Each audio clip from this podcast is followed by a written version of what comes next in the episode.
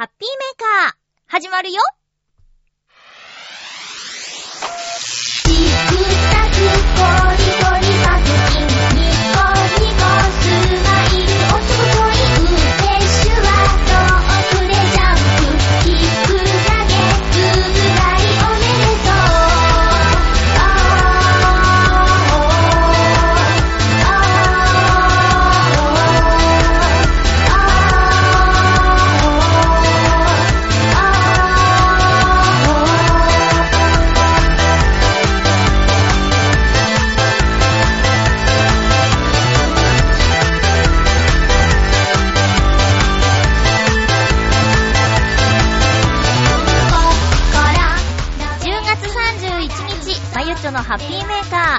の番組は、ハッピーな時間を一緒に過ごしましょうというコンセプトのもと、ちょわへよ .com のサポートでお届けしております。収録している月曜日、台風一過のすごく気持ちのいい天気なんですが、めっちゃくちゃ風が強いです、浦安。皆さんの住んでいるところはどうでしょうか？今日も最後まで1時間、よろしくお願いします。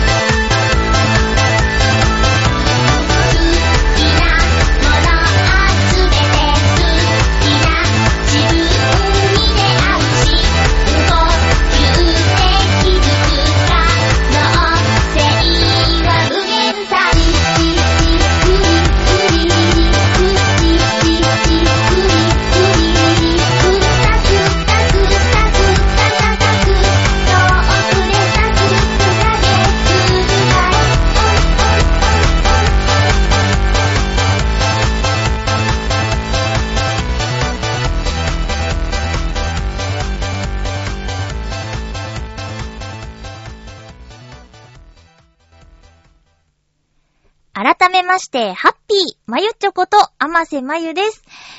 2週連続で台風が、しかも10月の終わりにやってくるっていうのは本当に珍しいことでしたよね。今回の、今週の台風は直撃はしなかったけど、たくさん雨が降りました。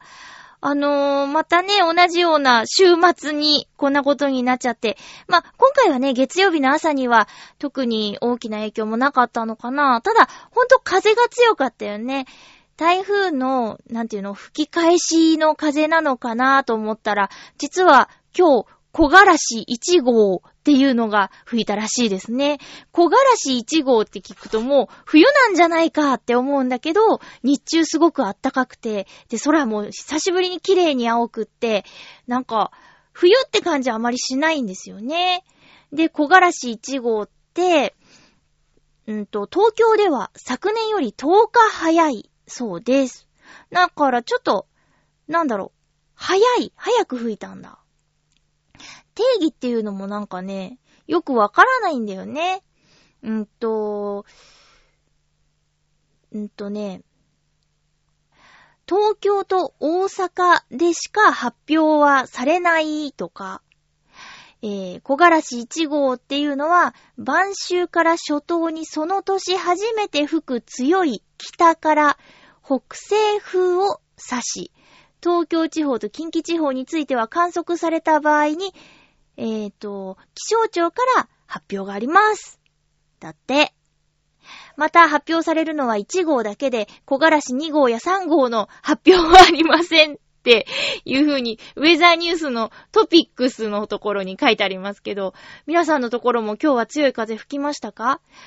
今日私、夜勤から帰ってきて、少し仮眠をした後、ちょっと、あのーかさばるもののお買い物があったんで、やっと晴れたぜと思ってね、買い物に行ったんだけど、バス停で待ってる間に、砂利やらなんやらかんやらが飛んできて、こう、目、目が開けられないみたいな感じがありましたよ。それからいっぱい、あのーコンビニの袋とかですかね、なんか待ってた。ふわーって舞ってたから、もしかしたらあれが電車のなんか線とかにね、絡まっちゃったらまた遅れたり、止まっちゃったりするのかなと思ったら風も侮れないですよね。うん。今回は台風の影響はどうでした？私は、まあ相変わらず夜勤のお仕事があるんだけど、今回は、その、大、雨で、風で大変でっていうのはなくて、ただまあ、たくさん雨が降ったから、お掃除をする場所の中に、ちょっと水がね、入ってたりとかする、それの後処理みたいなことがあって、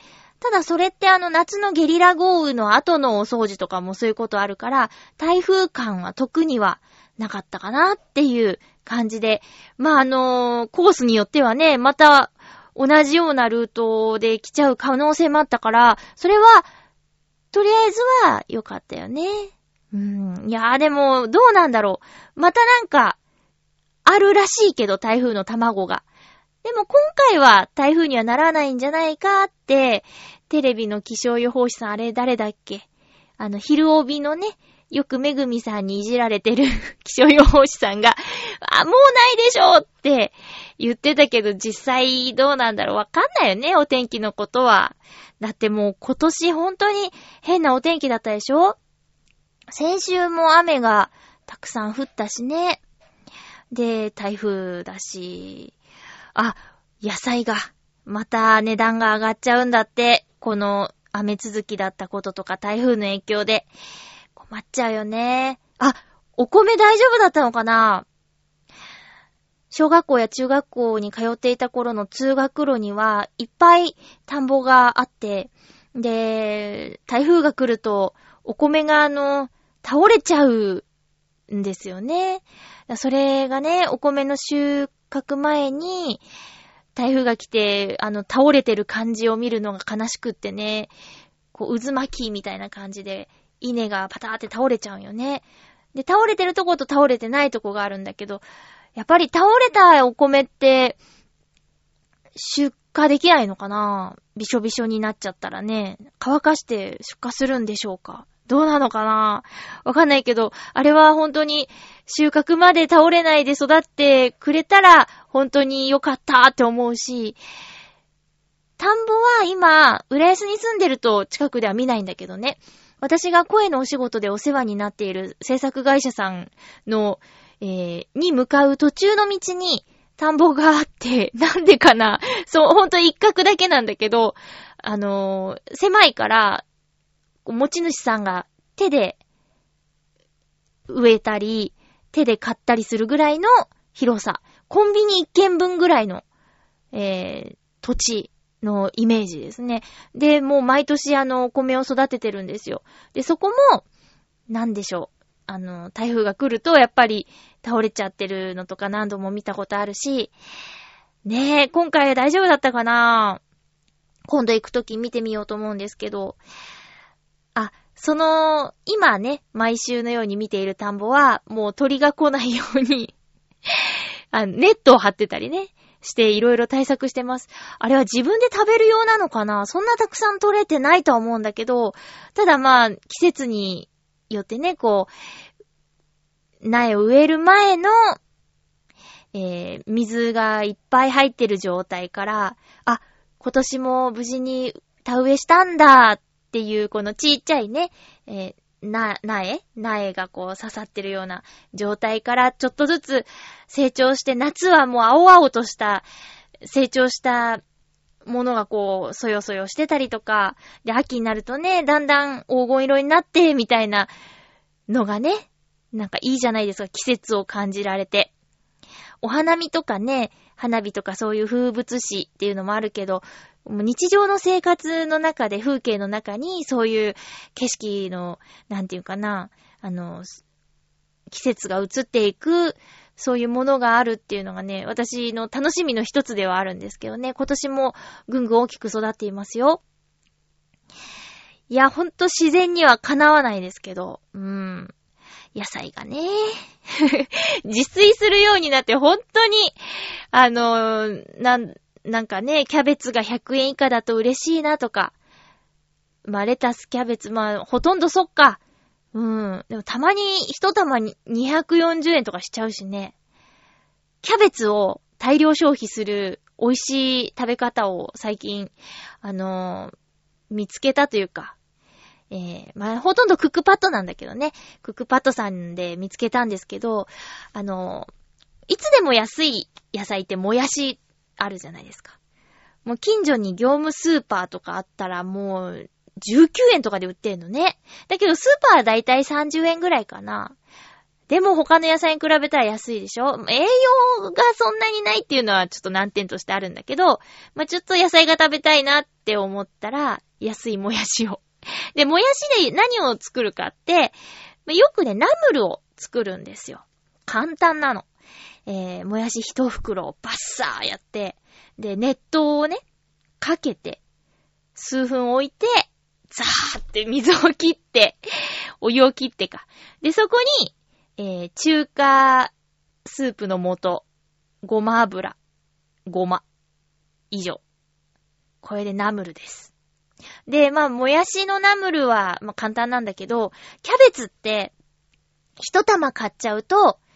あ、じゃあ、ホイコーローを作ろうと思って、一玉買うと、余るじゃないですか。で、どうしようと思って。まあ、お好み焼きにしたりもするんですけど、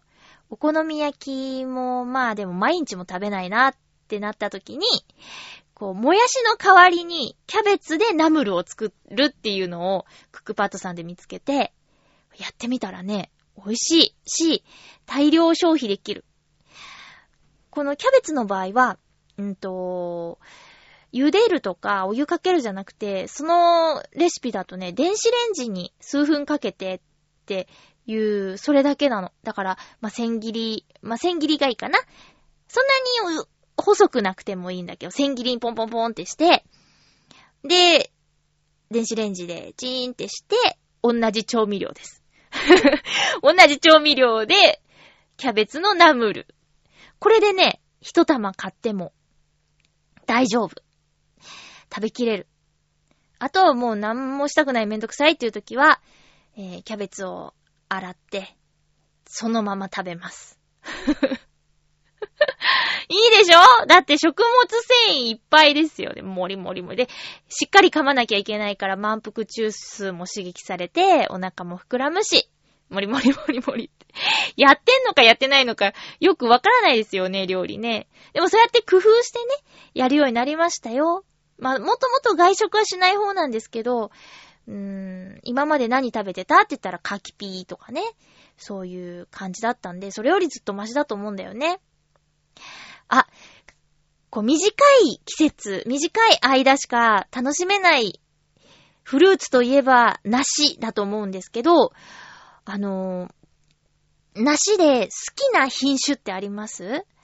これもしよかったら来週ね、あの、梨の話を メールでいただけると嬉しいんですけど、好きな梨の種類。私、もうダントツ美味しいなって思ってるのはにっこり梨なんですけど、まあ、にっこり梨って、いつも店にあるわけじゃないんですよね。で、よくスーパーで見かける梨っていうと、宝水とか、まあ、20世紀梨とか、えっと、なんだ。そ、その辺？まあ、他にもあると思うんだけど、えー、でも最近私が買って、ほぼ外れがないやつ。そう、たまにね、そう、梨を買って剥いて食べるときに、あれなんか、味が薄いなとか、なんか、違うんだ、もっと食感が、シャキッとしたやつがいいんだよーっていうぐらいちょっといや、ふにゃっとしたやつとかに当たっちゃうことがあるんですけど、あんまり銘柄とかで選んでなくて、もう値段、あ、98円ラッキーみたいな感じで買ってたんだけど、でも、やっぱりね、せっかく買うんだったら美味しくいただきたいじゃないですか。で、もうね、あの、私は、あれば、新高梨を買うことにしました。読み方合ってるかな？新しいに、高い低いの高いっていう漢字を書くんですけど、新高梨。新高かな？新高。多分新高で合ってると思うんだけど、これは、ほぼ、うーん、うん、いや、そうだな。今年は、すべて。だいたいシャキシャキしてるし、甘いし、外れがない感じです。私はね。うん。ただね、そう、放水がね、よくね、柔らかいのが当たっちゃうんだよね。うん。そう、じっくり見て厳選して買うっていうようなことはしてなくて、もうパーって、パッて買うんだけど、でも、新高梨は大体大丈夫。だからもし、硬いのが好きで、こう、甘いのが好きな方は、ちょっとね、98円じゃ売ってないんだけど、新高梨食べてみてください。そしてもちろんあればにっこり梨をね。にっこり梨こそ外れがないんですよ。うん。ただ高いんだ。大きいんだけどね。今年まだにっこり梨さんに会ってないな。短いからね、梨が食べられるのは。梨が食べられる季節がね。うん、もう、もうでも11月だからね、そろそろ、食べ納めモードラストスパートかけて、なしなしなしなしなしって言っちゃおうかなってね。あ、そういえば今年食べたいって言ってたシャインマスカットまだ食べてないな。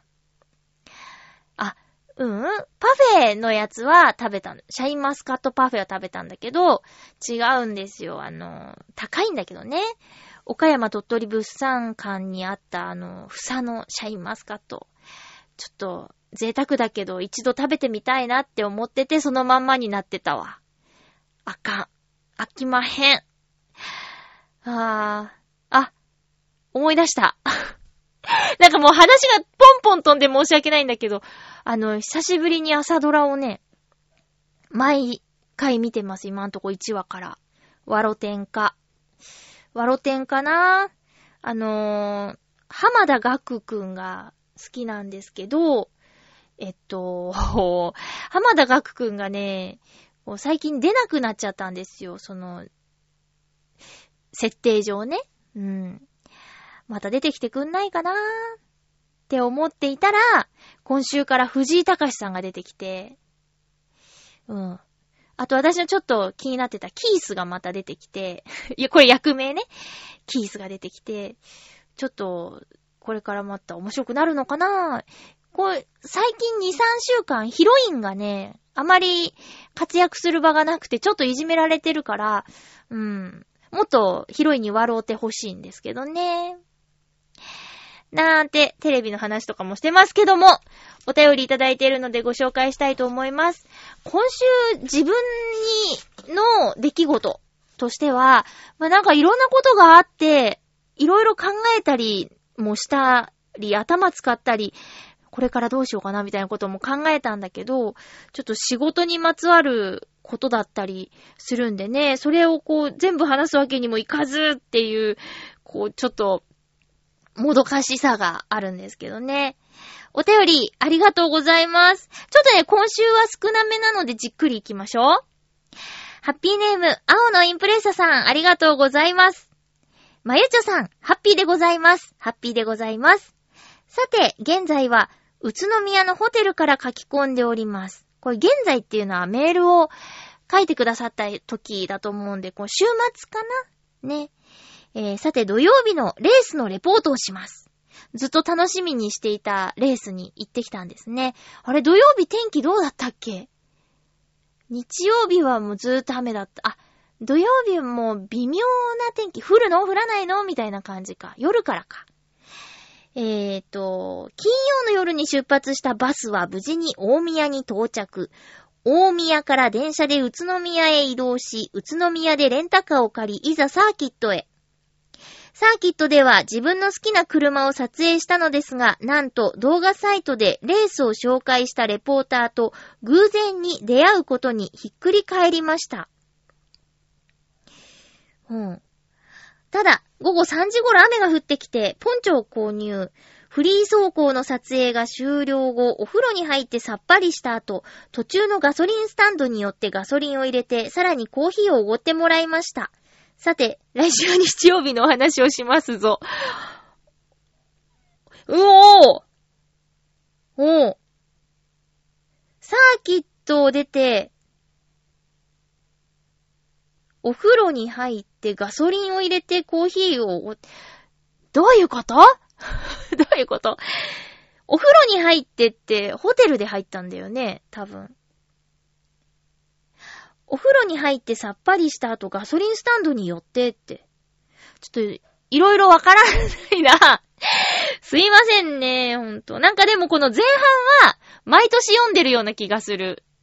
あの、大宮から、宇都宮行って宇都宮でレンタカー借りてっていうのはもう、あ、そういえばこの、こんな感じだったよねって読むと思い出す感じがあります。もう毎年の恒例行事だもんね。やっぱり雨降ってきたか。栃木、宇都宮。うん。やっぱね、こういう、あの、なんだっけ、えっ、と、えっ、と、あ、ちょっと、イベントの名前忘れちゃったんだけど、同じチームのおじさんもね、こう、車が好きで、なんか、泊まりがけで、レース見に行ったって言ってて、で、キャンプをは、テントを張ってもいいイベントだったんだけど、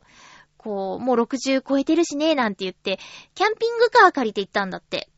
で、その日はやっぱり雨が降っちゃって、で、まあ、テントじゃね、浸水とかしちゃってうけど、キャンピングカーでよかった、なんつって、あの、思いっきり楽しんできたって4連休してましたけどね。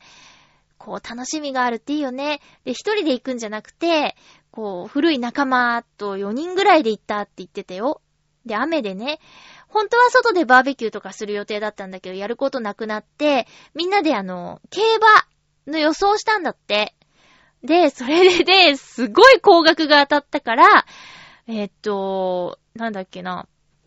美味しいご飯を食べて帰ったみたいなこと言っててね。めちゃくちゃついてるじゃないですかって。一人1万円ずつ出して買った馬券が、何十万ってなったんだって。いやー、当たる人当たるんだね。馬王さんの予想とか聞いて買ってみようかな。なんちって。いやーねー。え、日曜日が、日曜日雨だったでしょ？これもっと大変だったんじゃないの？青のインプレッサーさん風邪ひきませんでしたか？じゃあちょっと来週続報を待ってます。あのー、ばったり動画サイトで見てた人に会ったりとかね、そりゃテンション上がるよね。こう、タレントさんとか著名人にリアルな世界で会うと、私は、わーってなるんだけど、こう、私のお友達の多くは、あまりテンションが上がらないっていうの、嘘だと思う。そんなことはないと思う。だって、あ、それは人に限らずね、テレビで見た場所に行ったりとか、えー、紹介されていた、テレビで見た食べ物を食べたりとか、なんか、その箱の中のものが目の前にあるっていう状況が、私はすごくテンションが上がるんですよ。きっと青のインプレッサさんもそういうタイプですよね。動画サイトで見た人に会って、わーってなったのね。テンション上がったのね。いや、そういうなんか車が好きな人たちが一堂に会するイベントって、どんなだろう私なんかそういう趣味の世界とかの集まりごとには参加したことがないなぁ。まあね、ディズニーランドとかディズニーシー行けば好きな人が集まってるんだろうけど、あそこもね、なんていうんかね、こう、レベルがね、いろいろあるから。ねえ、もう、好きの種類もいろいろあるからね。私はもうあそこにいるだけで、何かしようとか、じゃなくても、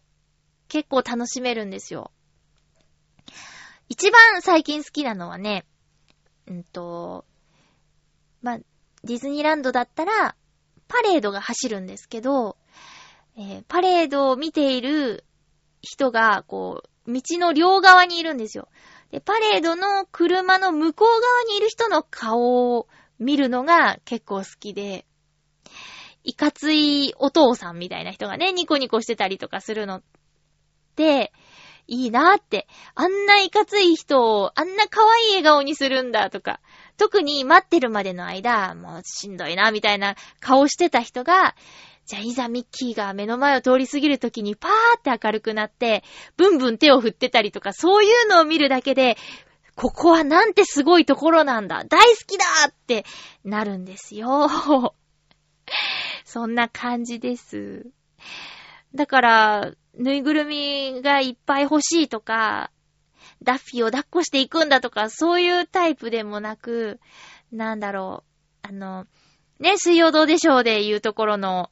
えー、コスタリカのね、野鳥を撮影しに行った時のような、あんなバズーカみたいなカメラを持ってる人もいますよ。でもそういうのをしたいわけでもなく、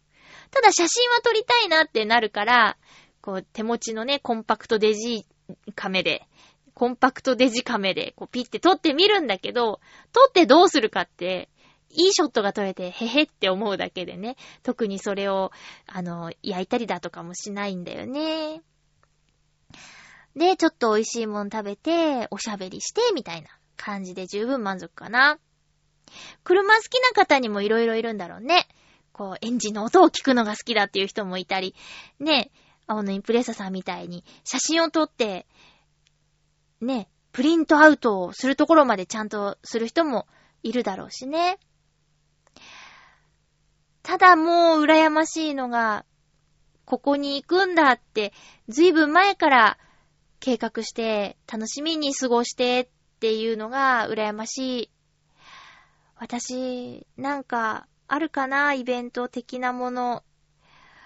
もっとね、もっといろいろなとこ行きたいなって思うんですけどね。最近ちょっと、あまり活発じゃないな。良くない傾向。これ良くない傾向です。えー、青のインプレッサーさん、ありがとうございました。もう一通お便りをご紹介します。ハッピーネーム、七星さん、ありがとうございます。まゆっちょハッピー、ハッピー先週 USJ の話が出ましたが、大阪何度も行ったことあるのに、私はなぜか行ったことが全くありません。気がつけば、南の方で串カツとか食べてることが多いです。食い気の方が強いのでしょうか？それでは、ということで、ありがとうございます。USJ の中にもね、美味しいものいっぱいあるから、あのー食い気を持ってですね、USJ 行くのもありだと思いますよ。まあそうですね。私結構好きですね、USJ のあの何でもやっちゃえ感。いや、もちろんディズニーも好きなんだけど、比較するもんでもないなって思って、まあ、テーマパークっていうくくりではあるんだけど、テーマがまず全然違うしね。映画の世界か、まあ、おとぎ話というか、アニメ基本だからね。まあ、実写も、スターツアーズとか、スターウォーズ的なやつの実写のやつもあるけども。うん。だって実写もっと入れるんだったら、ねえ、アベンジャーズとかだってディズニー絡んでたんじゃないっけ？でもスパイダーマンのアトラクションは USJ にあるでしょ？なんかもうぐちゃぐちゃってなるから、いいんですよ、ざっくりで。ざっくりで。あ、そうそう。あのね、あ、今週やったことといえば、あウォーキングデッドっていう海外ドラマすごく流行ってるみたいですね。あれを、えー、1ヶ月ぐらい前からかな。うん、シーズン1をテレビ放送し始めるよっていうのを会社の人に聞いて、で、まあ話題だし、ゾンビ苦手だけど、一応毎週録画してたんですよ。ただなんか1話も見ずにずっとため撮りしちゃってて、4話溜まったんですけど、ゾンビ好きな友達にも、その情報を話してて、なんか、ウォーキングデッドをテレビでやるらしいよ。ファーストシーズンからって言ったら、紹介した子が、ウォーキングデッドを見てるって、こう話してきてくれて、あの、いや、まだ一個も見てないって言ったらね、紹介してきたのに見てないなんて、話したかったのに、みたいになって、一気に1から4まで見ました。もう正直ね、1話の最初のシーンからもう、うわ、私これダメかもしれないって思ったの。もう、なんかが起きそうな、不穏な音楽があって、こうカメラワークもちょっとこう、もういつギャーって出てきてもおかしくないような、もういつなの？もういつ出るの？怖いんだけどって見てたら、結局は、その、ゾンビが現れて、主人公が攻撃をするんだけど、バーンって。で、大体、バーンってやったら、ペチャーみたいなの来るかなと思って、やだやだやだって思ってたんだけど、ウォーキングデッドのファーストシーズンの第1話は、その、バーンってやっても、その、音だけで映像が見せてこなかったから、あ、これだったらもうちょっと頑張れるかもと思って、4まで、4話まで見ましたよ。これね、USJ に行く前に見なくてよかったと思った。あの、まさに、USJ のハロウィンの、あのー、感じだったもん。あの感じだった。夕方6時になったら、USJ のパーク内にゾンビが現れるっていうイベントをね、今やってるんですけど、今っていうかもう31日までかな。うん、ハロウィンの期間中やってたんですけど、もうね、再現度がすごい高くって、これかと思って、このイメージなんだなって、まあ、他にもね、ゾンビが出てくる映画はあるんだろうけど、こういうの、これのリアルな感じ出てるなっていう風に思ったんですよ。で、ウォーキングデッドがなんで人気なのかっていうのも、とだけ分かってような気がするの。まあまだファーストシーズンだから、あれなんだけど、その、グロテスクなゾンビが見たい人は物足りないんだって、その私に、見たって言ってきた友達は、グロテスクなものが、あの、好きという、好きというか、今までたくさん見てるから、そういう面ではちょっと物足りないなっていう感想なんだって。へーって思ったけど。うん。ただ、なんかその、人間のね、ちょっと、あの、心情？みたいなものが、あ、こういう状況だったらそうなっちゃうのかなっていうリアルな感じ。まあ、ゾンビがいること自体リアルではないんだけど、もしゾンビが現れた世界で生き残っちゃったらどうなっちゃうんだろうっていう表現がリアルなのかなっっていうところかな。で、私4話まで見て、もう、うわ、もう無理って思ったシーンもあったよ。それはもうゾンビ自身じゃなくて、なんか、人間のね、あるシーンでもう、やだやだ、痛い痛い痛いってなっちゃったところはあった。うーん。もう、私多分もういろいろそういうパニックムービーとか見て思うんだけど、最初にやられる人だから、誰にも感情移入できないんだけどね。今回もそうなんだけど。まあでもね、ウォーキングデッド、もう何？最新はシーズン8がもうすぐ公開されるみたいなこと言ってて、いや、こっから8まで見るかって言ったらわかんないんだけどね。テレビで放送されてる間は見ようかな。アマゾンプライムの方では字幕では、あの、ウォーキングデッド、配信されてるみたいですよ。なんかさ、見たいものはいっぱいあるんだけど、どうやってみんな、時間作ってるんだろうね。なんて言うんかね、あの、ツイッターとか見てても、こう、海外ドラマなんとかを全部見ました、みたいな。面白かった。早く続き見たい、みたいなツイートをされてる方がいたりするんですよ。でも、あなた私より絶対忙しいよねっていう人がそうやって見てるから、もうなんだろう、地上波とか見てないのかなってちょっと思っちゃうよね。私結構地上波も見るから、うん、もうバラエティとか情報番組は1.5倍速だし、それでも追いつかないんですよ。下手くそなのかな時間の使い方が。ね、あ、七星さんありがとうございます。私としては、一度は行ってみてもいいんじゃないかなって思いますよ。でもその時はもし、見たことがない映画があれば予習していった方がより楽しめます。特にバックドラフトとか。私知らなかったから行く前に見たんだけど、見て行ってよかったって思った。うん。あと、ターミネーターも、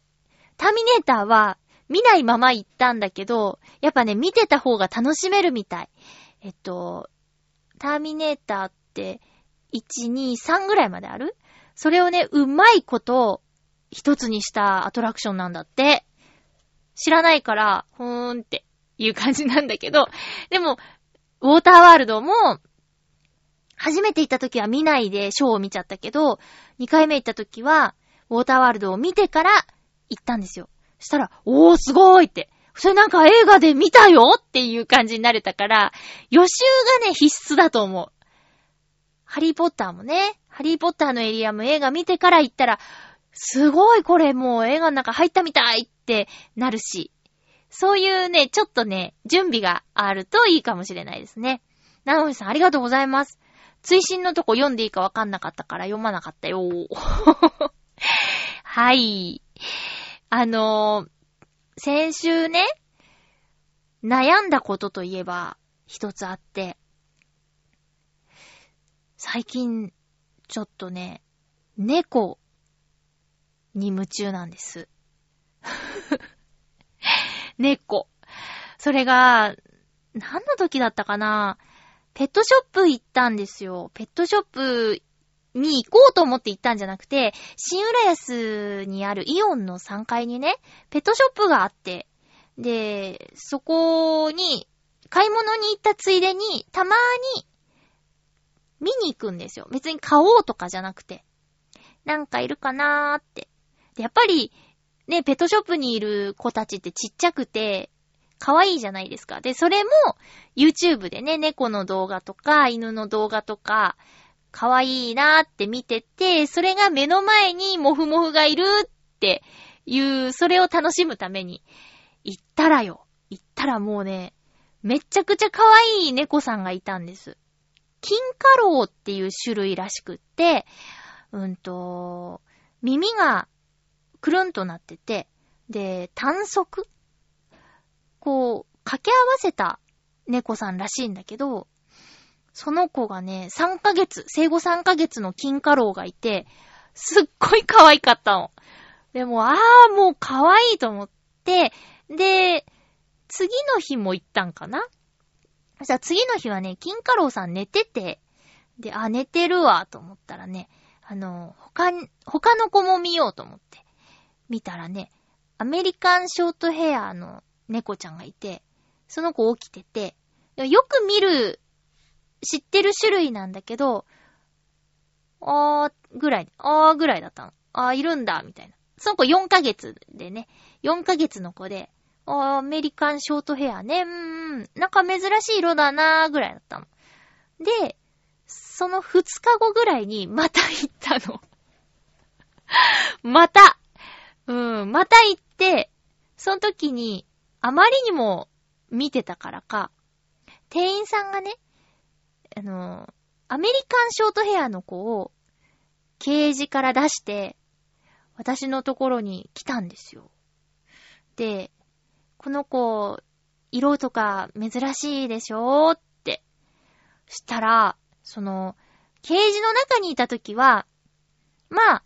あアメリカンショートヘアね、うん、かわいいかわいいぐらいだったんだけど、店員さんに甘えるアメリカンショートヘアを見たらよ、めちゃくちゃ可愛くて、店員さんはいろいろ喋ってくれてるんだけど、ほとんど入ってこなくって、ずーっとその、じゃれつく姿を見てましたよ。で、その後ね、ちょっとね、リアルに、いや、もし猫さんがうちにいたらっていうのをね、考えてみたの。したら、やっぱね、飼うまではいけなかったね。なんか、猫さんいたら面白いだろうなとか、最近よくね、妄想はするんですよ。ただやっぱり、こう、責任とかね、ちゃんと真面目に考えたときに、なんかね、踏み出せないんだよね。友達がね、ツイートしてたんですけど、その子はね、犬を飼うのが夢というか、飼いたい飼いたいってずっと思ってたって。で、その子は、まあ、同い年で一人暮らしなんだけど、あのー気づいちゃったってツイートしてて、で、犬がね、20年生きるとして、もうすぐ40だから、その犬をね、ちゃんと最後まで面倒見ようと思ったら、タイムリミットが迫っているってツイートしてたのよ。で、うわーと思って、それはなんか、そうかって、そういう風に考えたら、ねえ、そうだよなと思って、偉いなって。だそろそろ決めなくちゃっていうツイートだったんだけど、いや、偉いなって思って、でその子のそういう考え方とかもあって、もうあまりね、シュッと決められなくって。でもね、こう、私多分もう、ベイビーは望めないなっていうのはもう思ってて、それはもう35超えたぐらいから思ってたんだけど、赤ちゃんがいないんだったら、もう自分の子供のように、こう、可愛がれるんじゃ、可愛がりたいな、みたいなのはあって、ただね、こう、動物の成長は早いから、自分より年上になるでしょ それもちょっと面白いんだけどね。うん。だから今ね、猫さんを飼ってる人のエッセイとか、めちゃくちゃ読んでイメージトレーニングはしてる。だって、やっぱりね、命を預かるっていうのは、簡単には決められないし、覚悟しなきゃいけないでしょ？で、病気のことだってあるし、お金のことだってあるし、今ペット保険とかあるんだよね。そういうの入ってた方がいざという時は、負担が少ないからね。もうだって買うんだったら、ちゃんと最後まで病気になったら病院行くし手術もするしよ。そういうことまで考えたらやっぱ金銭面でもちょっと心配だし、ねえ、いや、部屋のものをね、なんかガリガリされんのかなっていうのもあるけど、それは、やっぱ、その子によるんだって、うちの子全然しないよっていう人も何人もいるし、うん、いやーでもいたら可愛いだろうな可愛いだろうな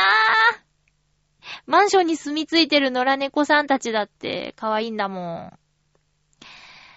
たまらんな でもね、ペットショップではできれば、飼いたくないんだよね。なんか、ベストは、捨て猫。なんかこう、行き場がないくて困ってる子をお迎えしたいっていうのがあって、うん。ペットショップでその、例えば金貨ローだったら23万円とかなの。でね、まあ、もちろん出会いもあるし、この子がいいっていう出会いだったとしたら、それもね、ありなんだけど、でも、捨てられてたり、あと、なんだろう、生まれちゃって育てられないから、もらってくださいみたいなところからの出会いだったら、その20万円をね、その子のために、使えるじゃない。とか思ったら、やっぱね、ペットショップに23万円払えないんだよね。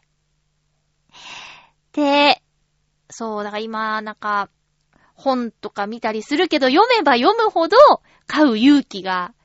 出なくって、ってことは買わない方がいいんだろうなっていうところに落ち着いちゃうんだよね。それでも、欲しいってなったら、ま、うちのマンションは買ってもいいマンションだから、いてもいいかなってね。ただその、ペットショップで、こう、アメリカンショートヘアをケージから出してくれたとき、抱っこしますかって言われて、抱っこできなかった。抱っこできなかったちょっと怖かった。猫抱っこしたことないんですよ。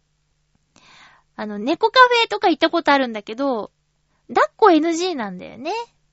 確かその、ま店にもよるのかなそのお店は抱っこしないでくださいっていうところだったから、猫さん抱っこしたことないんだよね。うーん。いやー、い、いたら可愛いだろうなー。名前どうしようかなとかまでね、考えちゃうぐらいだもん。もうダメだ。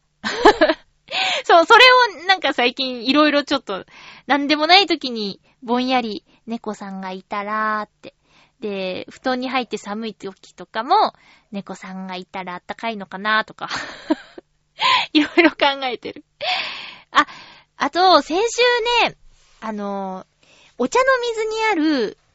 ウクレレショップに行ってきたんですよ。それがね、あ、もうすぐ11月11日にある浦安の市民活動フェスティバルで、あの、ウクレレで弾き語りをさせてもらうんだけども、それに当たっていろいろとね、インカムマイクを買ったりだとか、あと、ウクレレマイクをつけたりだとか、あと、その、ウクレレマイクだけじゃ、なんていうかな、ピックアップマイクっていうのだけでは音が安定しないから、それにかませる機械を買ったものの、9ボルトの電池の入れ方がわからなかったりとかっていろいろちょっと悩み事があったので、ウクレレショップに行ってきました。あの、マイクが最初から内蔵されているウクレレもあってね、ライブをするにはそういう方がいいのかなとかっていう相談に行ったんだけどね。結局今回はもう私の持ってるルナのきのウクレレで行こうと。ピックアップマイクでちょっと頑張ってみようかなって。もしそれがうまくいかなかったらリハーサルの時に直にマイクに音を拾ってもらうような形にしようかなって思ったりとかして。で、ウクレレショップ行ったらもう店員さんがやっぱ詳しくて、いろいろ教えてもらって、やっぱりこういう専門的なことは専門の人に聞くのが一番だなって思いました。で、茶の水のウクレレショップでは、そういう話をしたんだ、マイクの話とかしたんだけど、えっ、ー、と、また、その猫さんのいるシンレースの、えー、イオンの中にある楽器屋さんに行った時は、アンプについていろいろ聞きましてね。アンプもいろんな種類があるみたいなんだけど、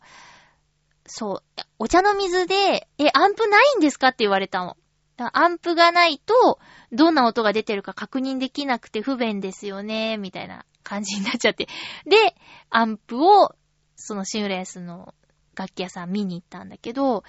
テレビで見た、ハモれるアンプ売ってたのよ。びっくりした。7万円するんだけどね。それね、すごく重たくて、じゃあアンプがあったら何ができるかって路上ライブとかができるんだけど、それを運ぶの大変だなぁなんて思ったら、ちょ、あんまりリアルじゃないなーっていう結論になってしまいました。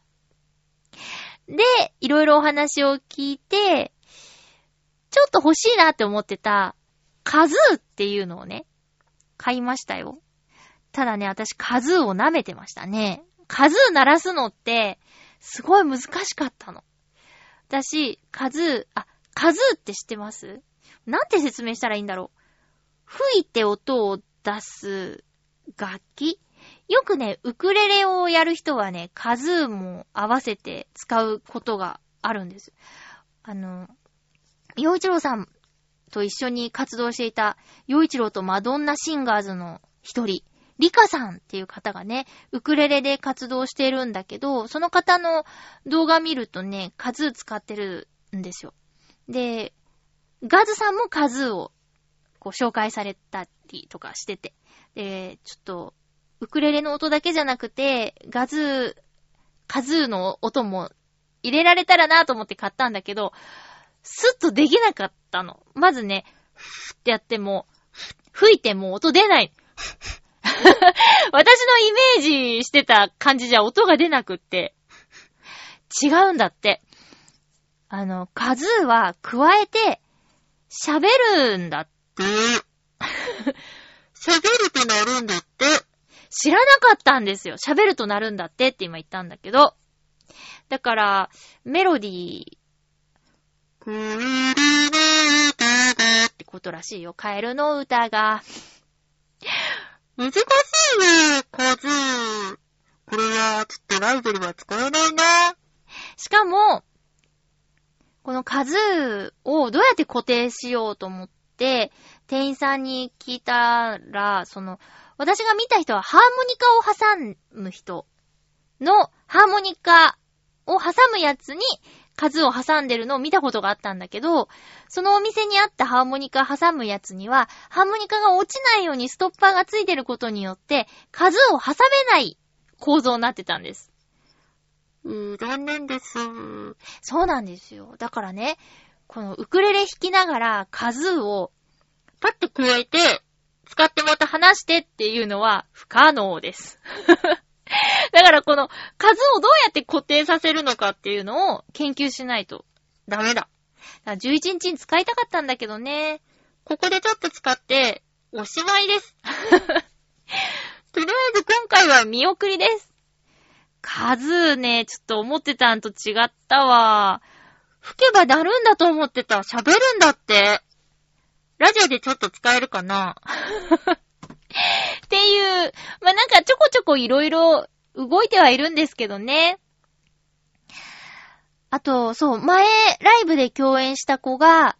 一日ワンフレーズツイッターに音、弾き語り上げてるんですよ。ちょっと真似しようかなと思って。私も、あの、ツイッターにね、ちょっと弾き語り上げてみようかな。下手くそなんだけどね。ワンフレーズだったら、ねえ、いいかなって。あ、あと、そうそう。もうほんとなんか最近買い物ばっかりしてるな。えっ、と、スマホにつけられるマイクを買いましたよ。私が今あの、この、収録に使っている、シュアーでいいのかな？シュアーのマイクで、この、私 iPhone ユーザーさんなんですけど、iPhone の、えー、イヤホンジャックじゃなくて、充電するジャックにつけるマイク。これが、あの、とても性能がいいらしいというか、性能がいいというか、あの、使ってて、とてもいいっていうツイートを見て、あ、じゃあどんなレビューよりこの人の感想は、あの、信、信憑性があるなと思って、マイクは欲しいなと思ってたんですよ。スマホにつけるマイク。でもどれにしようかなと思って、で、シュアのは圧倒的に値段がね、他のに比べて高いから、いやでもこれ失敗したら痛いなと思ってたんだけど、その、信頼できる方のそのツイートを見て、あ、じゃあと思って。3年前にそれ買ったらしいんですよ。でも、未だに使ってて、これは買ってよかったものですっていう感想ツイートがあったから、しかもそれ、私がどれを買おうかなって悩んでることなんて知らないはずの人が、いいタイミングでそういうことつぶやいたから、あ、これはもうご縁だと思って、マイク買っちゃいましたよ。うん。だからそれを使ってですね、えっ、と、動画編集用のアプリもあるでしょ今いろいろね。うん。だから、ちょっと発信の方をこれからしていきたいなというふうに思っていますよ。買い物、買い物、その他、えっ、とね、床に物を置きたくなくて、で、断捨離はしたいんだけど、早々にはちょっとなかなかね、取り掛かれないからと思って、とりあえずは、本棚を、もうこの棚に収まるだけだっていう風に決めようと思って棚を買ったんですよ。で、ずっと悩んでたのが、無印良品の、あの、シンプルな棚。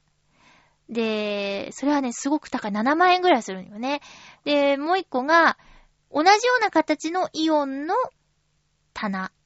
これ半額なの。えっと、無印の。ただ、サイズが合わなかったんですよ、そのイオンのやつ。で、どうしようって思って、結局、ちょっといいカラーボックスを何個か組み合わせて、同じ形にするに収まったんだけど、えー、っと、うーん、そうですね。まあ、値段もちょっと抑えられたし、いいんだけど、自分で組み立てるときにね、今回あれ初めて買っちゃいました。電動ドライバー。ねえ、あれね、便利ですね。私が買ったのは Amazon で。もうなんか近所のに売ってなくてさ。まああんまり Amazon Amazon っていうのもなぁと思ったんだけど、結局 Amazon が便利ですね。1000円ぐらいで電動ドライバー売ってて、で、電池で動く、炭酸4個で、4本で動く電動ドライバー買ったんだけど、もうね、今まで何だったんだっていうぐらい、ウィーンって、早いね。やっぱ手動でぐるぐるぐるぐるやるよりも、早かったから、あれはもう本当に買ってよかったなって思いました。電動ドライバー。便利ですね。で、だいたい相場3、4千円ぐらいなんだけど、1000円ので十分。十分でした。うん。充電とかじゃなくて電池で動くから、すぐ使えたしね。で、まあまあ、まあ、おもちゃみたいなものなんだけども十分、ネジを閉めるだけなんだもん。で、切り替えボタンで緩めるボタンもあるから、今度じゃあ、なんかあってね、解体するときも便利だし。っていうことでね、やっと部屋がとりあえず片付けられるかな。一回、一回ちょっと綺麗にしたいんですよ。うーん、ねで、そっからもういらないものをちょっとずつ減らしていこうかな。なんかいろんなお片付けというか、断捨離の方法があるらしくって、もう悩む時間を与えない。なんだっけ？何分で何個みたいな。捨て方もあるんだって。パッパッパって決断しましょうみたいなことでね、言ってたけど、私の、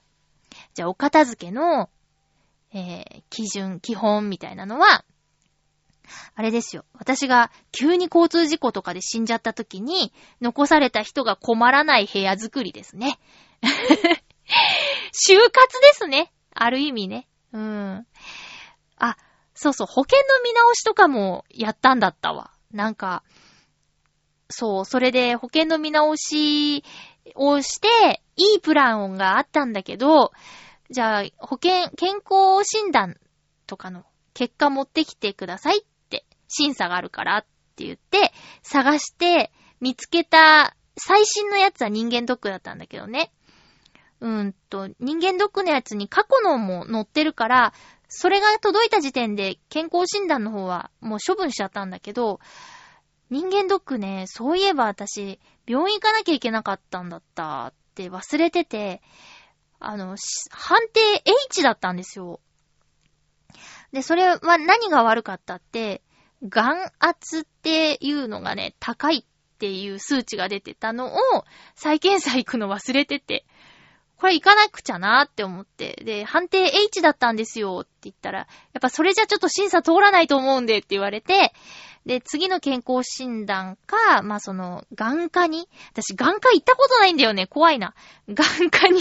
行って再検査した結果を持ってこないと、えー、保険の乗り換え、切り替えできないっていうことになっちゃってって。あ、そういえば私今週結構いろいろ動いてたな。ちょっと忘れちゃってたけども。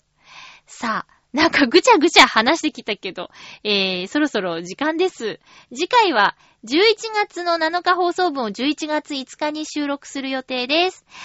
テーマって言うんじゃないんだけど、ちょっと梨の話を皆さんからもいただけたら嬉しいです。好きな梨の品種、どうでしょうか？まあ、テーマにしようかな。久しぶりにじゃあテーマ、え好きな梨の品種、教えてください。えー、梨あんま食べませんよ、みたいな人もいるかな。まあ、でもとりあえずじゃあ梨の話をしましょう。梨の話をしましょう。11月11日、新浦安ウェーブ101で行われる浦安市民活動フェスティバルに、えー、チョアヘオ .com も参加します。その中で大ホールでのステージ、私、ウクレレで弾き語りさせていただくことになっています。11月11日の11時が出番になってます。大ホールでやります。えっと、前後40名、50名とかのダンスに挟まれておりまして、一人で舞台に立つのでとても不安ではありますが、えー人前で演奏させていただくの初めてなので、楽しんでやりたいなと思います。緊張もするけど頑張ります。よかったら応援に来てください。チュアヘオ .com のスペースもあって、局長と副局長にも会えますよ。ぜひ遊びに来てください。他にも魅力的なブースがたくさんありますので、ぜひ、浦安市民活動フェスティバルにお越しくださいね。お相手は、まゆちょこと、あませまゆでした。また来週、ハッピーな時間を一緒に過ごしましょうハッピー